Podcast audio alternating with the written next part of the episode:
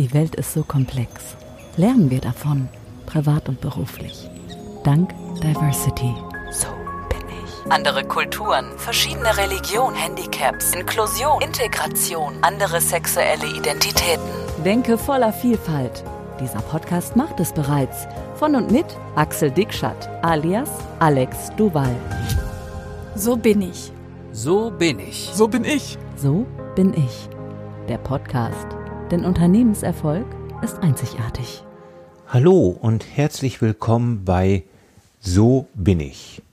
Denn Unternehmenserfolg ist einzigartig. Mein Name ist Axel Dickschat und in der heutigen Ausgabe möchten wir uns einmal mit dem Thema beschäftigen, inwieweit hat Vielfalt Auswirkungen auf eine Gesellschaft im Allgemeinen und auf Unternehmen im Besonderen. Von daher hat der heutige Podcast den Untertitel Erfolgsfaktor Toleranz.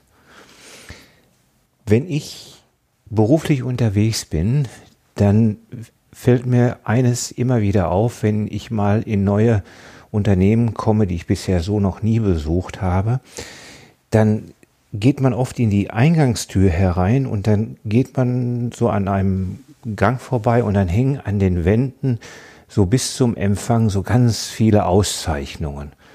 So bestes Unternehmen äh, in der Stadt, äh, ausgezeichnet für besondere Leistungen im Bereich der Auszubildenden, engagiert im Bereich der Vielfalt und ich weiß nicht was alles, Top 100 und alles Mögliche.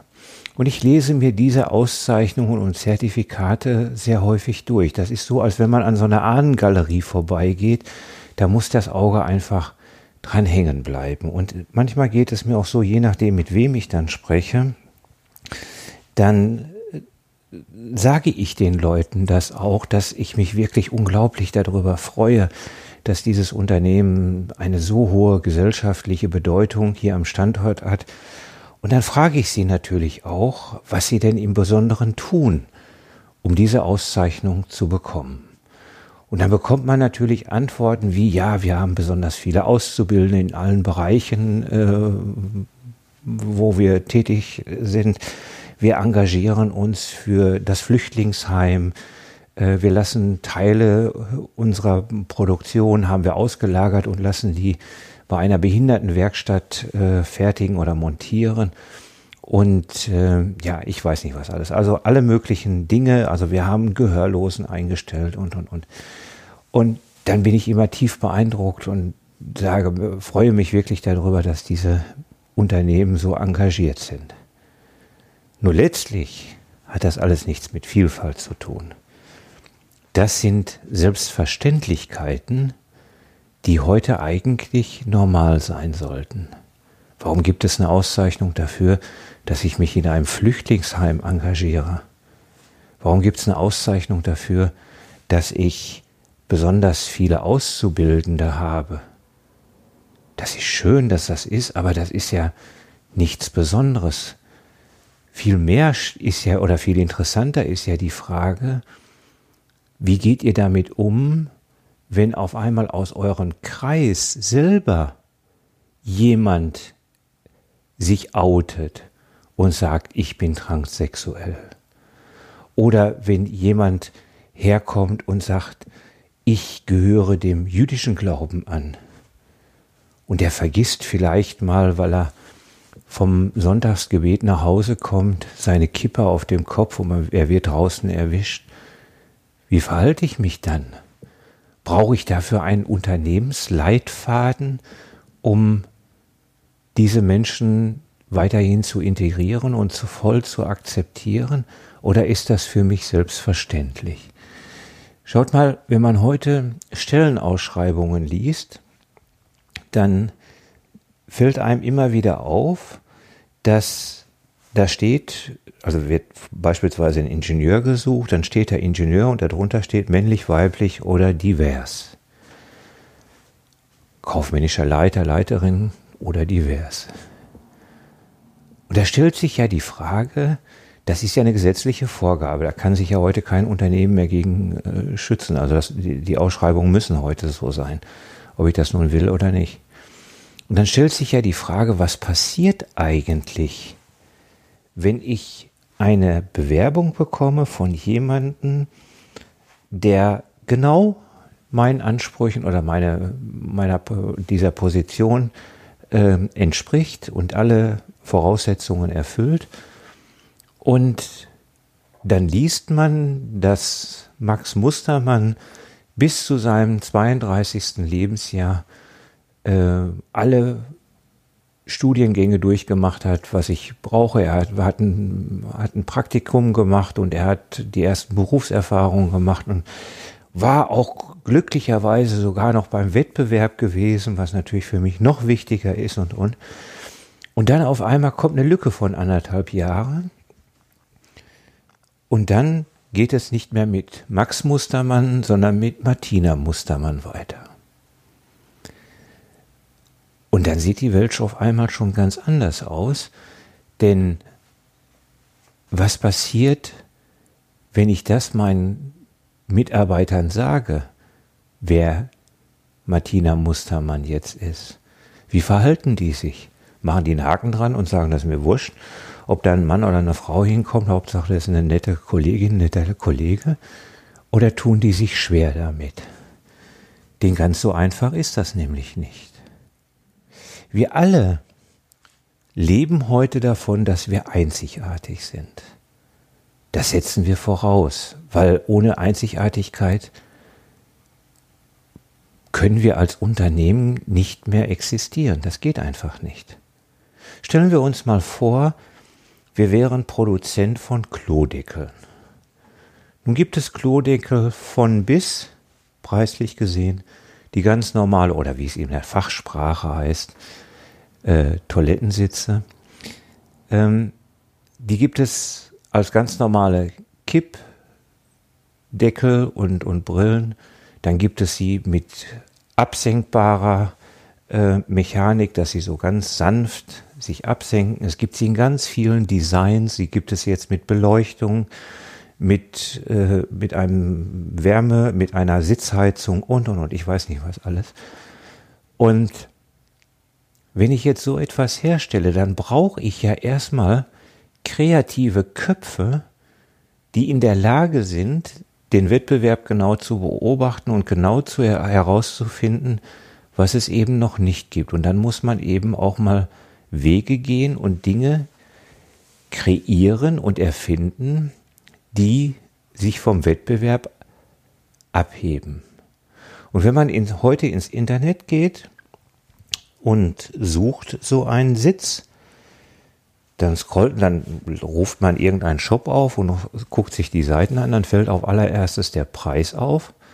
Und dann sucht man das Produkt, was man haben will. Man kann das ja heute alles filtern. Ich sage, ich suche jetzt eine Brille mit absenkbarer, äh, mit absenkbaren Deckel und, und Brille.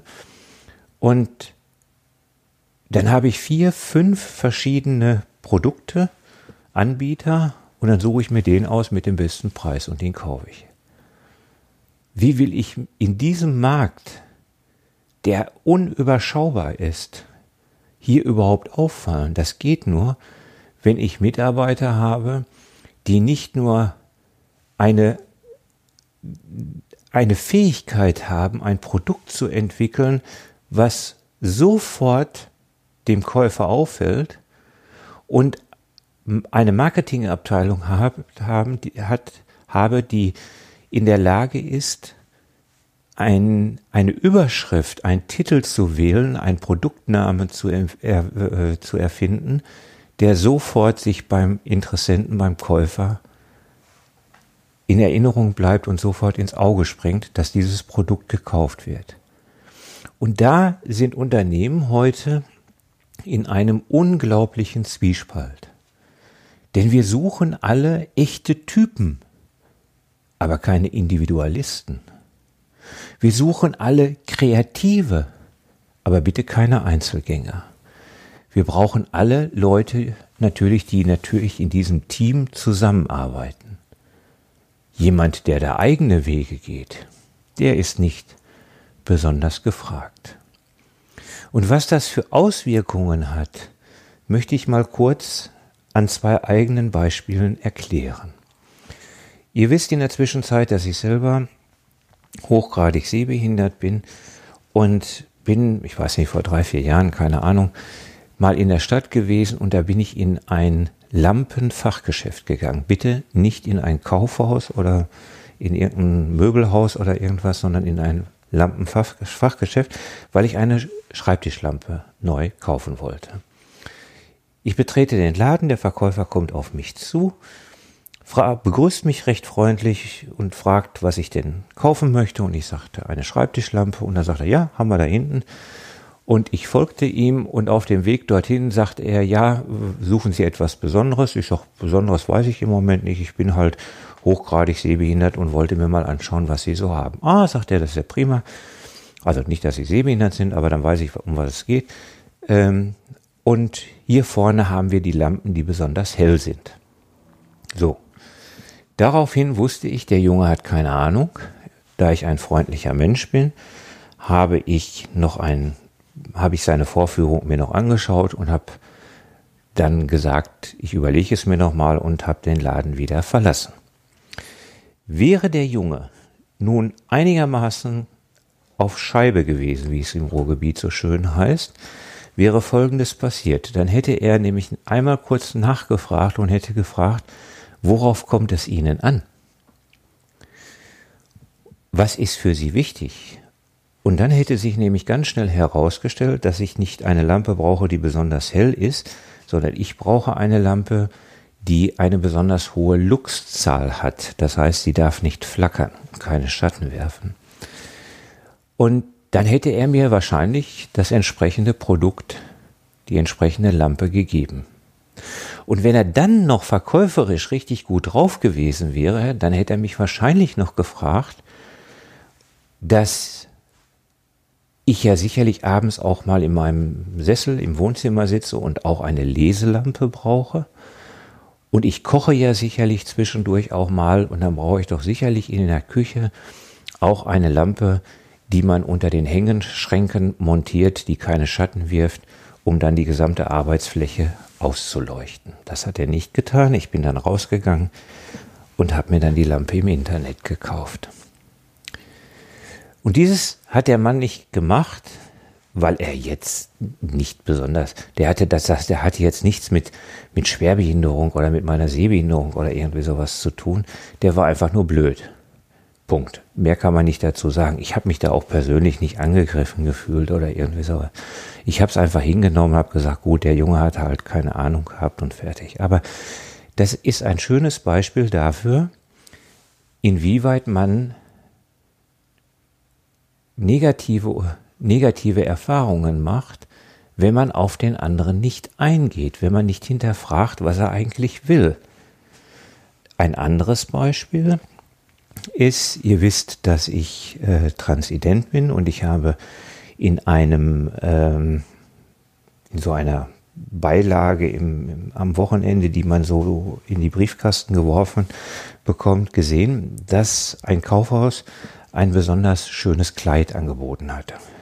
Das gefiel mir und ich bin dann am nächsten Werktag dorthin gegangen habe mich in der Abteilung umgesehen, habe es nicht gefunden. Dann kam eine Verkäuferin auf mich zu, fragte mich, was ich denn suche. Und ich habe diesen Prospekt mitgehabt. Ich sage, schauen Sie mal, Sie hatten am Wochenende dieses Kleid äh, im Programm gehabt, im Heft.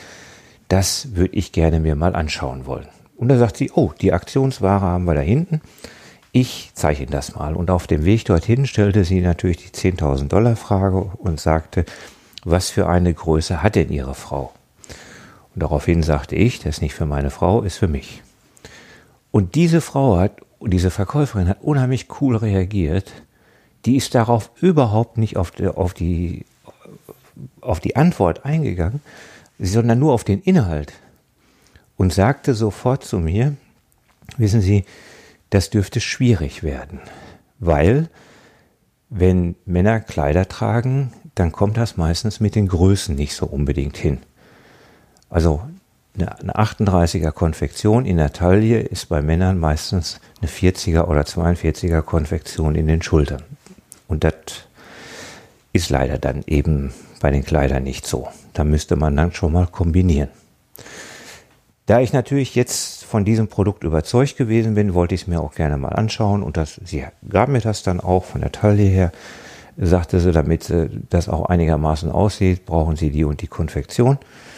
Und Sie können es gerne anprobieren, aber ich glaube nicht, dass es funktioniert, weil ich kenne den Schnitt und weiß, dass es dann gerade in den Schultern nicht so gut aussieht. Ich habe es natürlich anprobiert und sie hatte vollkommen recht, es sah einigermaßen scheiße aus. Ich habe es dann auch wieder zurückgehangen und fertig. Und sie ging dann sofort drauf ein und sie sagte, passen Sie auf, wir haben hier vorne Röcke, die sind ähnlich geschnitten, haben ein ähnliches Design und auch vom Stoff her ähnlich gleich schauen Sie sich die doch mal an. Und sie gab mir etwas, suchte in, in der Zwischenzeit entsprechende Oberteile heraus und dann habe ich noch eine Tasche und einen Gürtel dazu gekauft.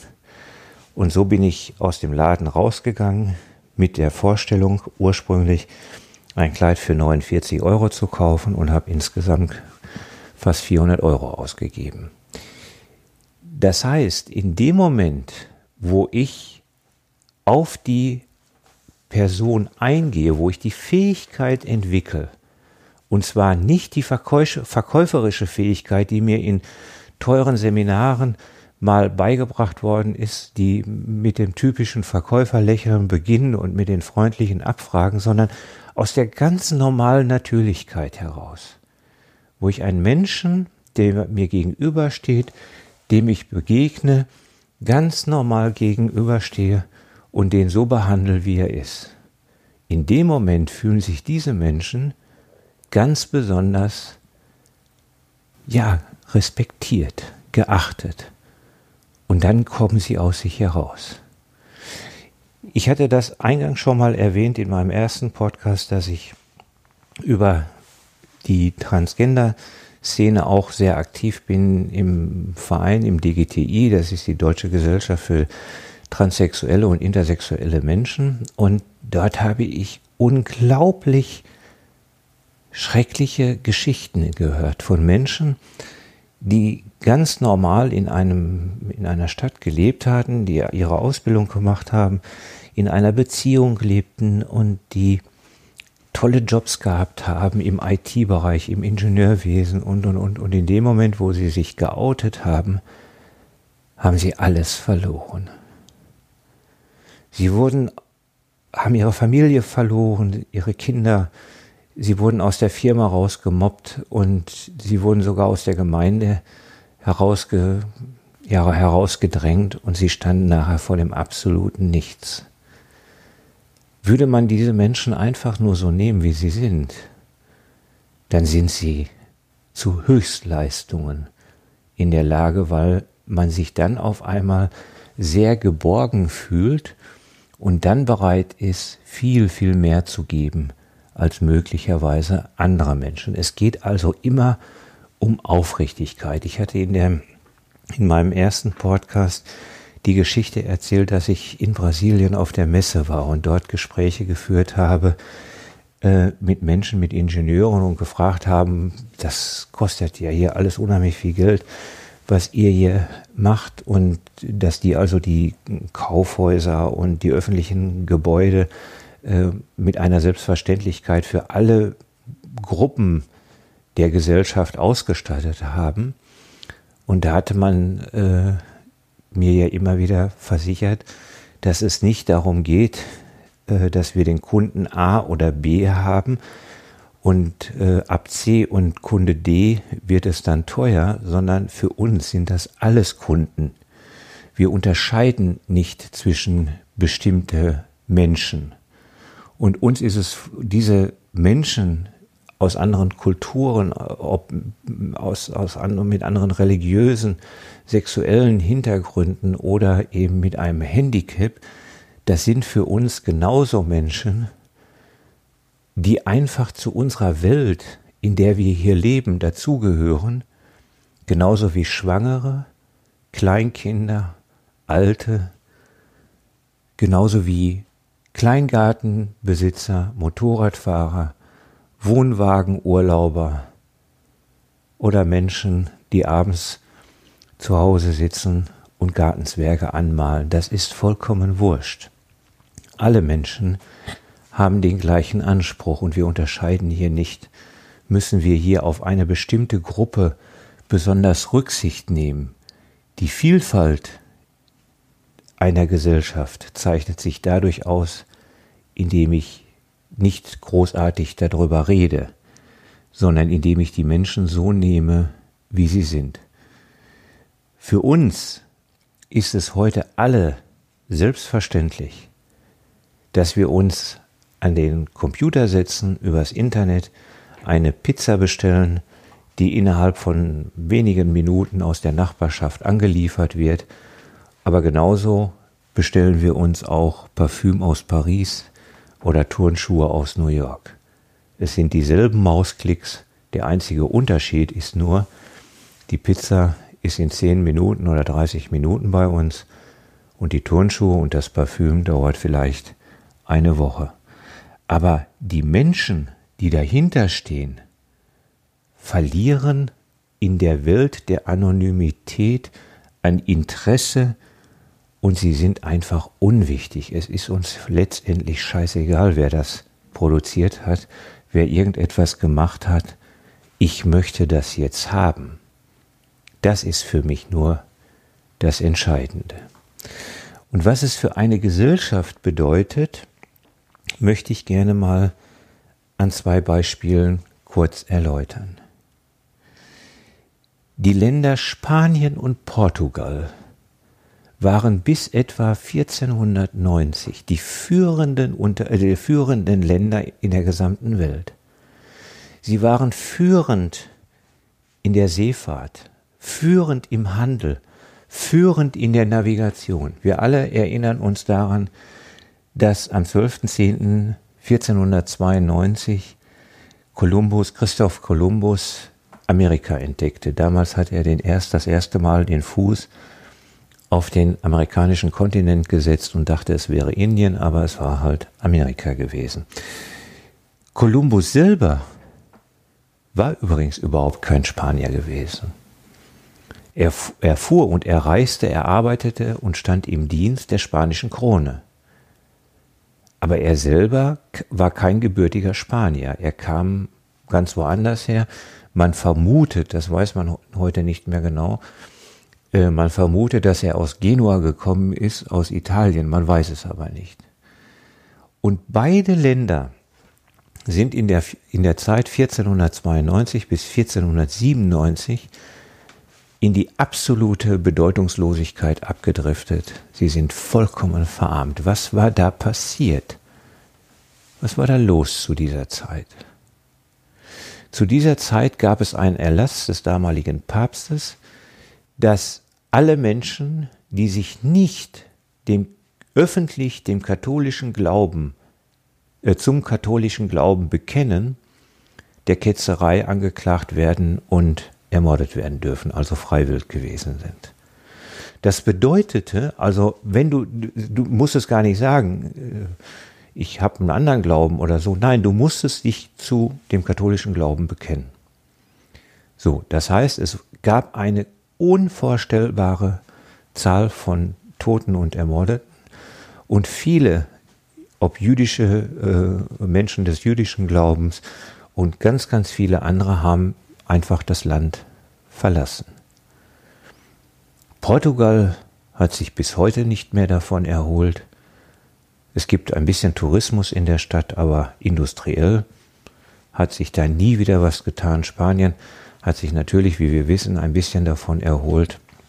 In der Zwischenzeit gibt es dort auch eine äh, entsprechende äh, Industrie und es gibt auch natürlich viel viel Kultur und viel Handel, das hat in den letzten Jahren wieder etwas zugenommen, in den letzten Jahrzehnten ja wieder zugenommen, aber nicht mehr in der Form, wie das früher vor der Zeit 1490 gewesen ist. Man hat also ganz bewusst Wissen, Engagement aus dem Land vertrieben, nur weil man gesagt hatte, wir wollen hier nur Leute haben, die einen bestimmten Glauben haben.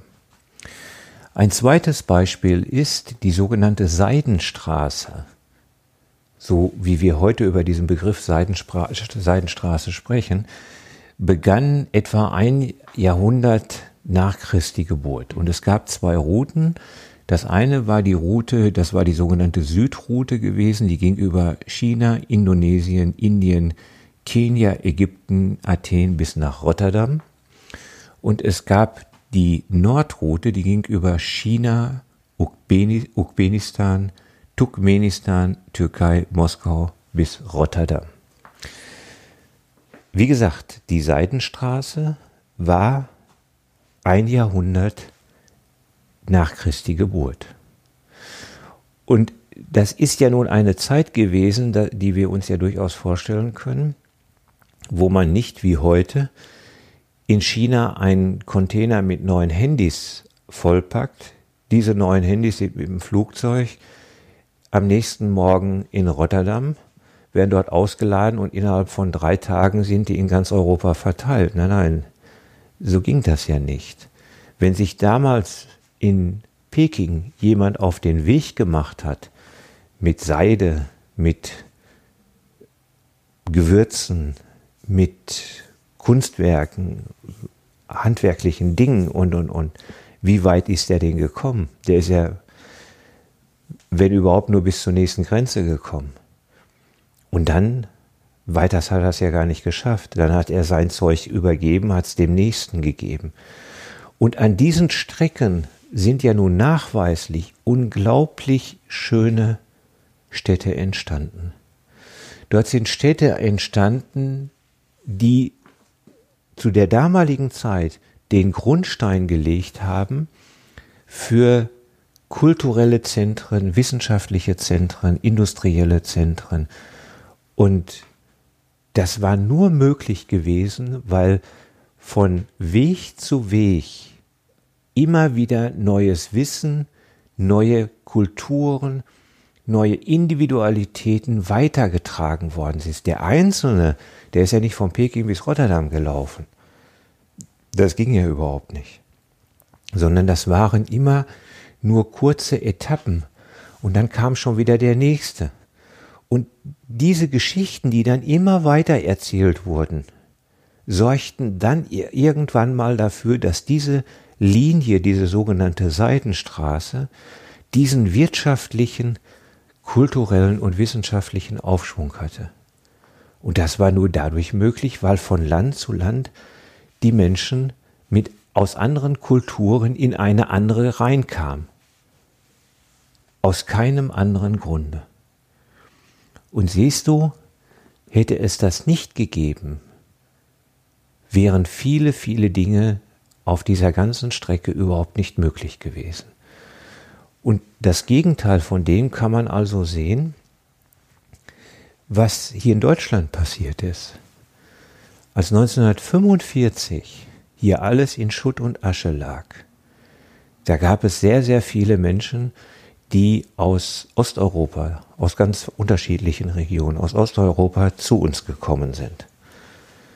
Und gerade hier im Ruhrgebiet hat es dann viele Männer gegeben, die dann in die, bei den Zechen angefangen haben, die unter Tage gearbeitet haben.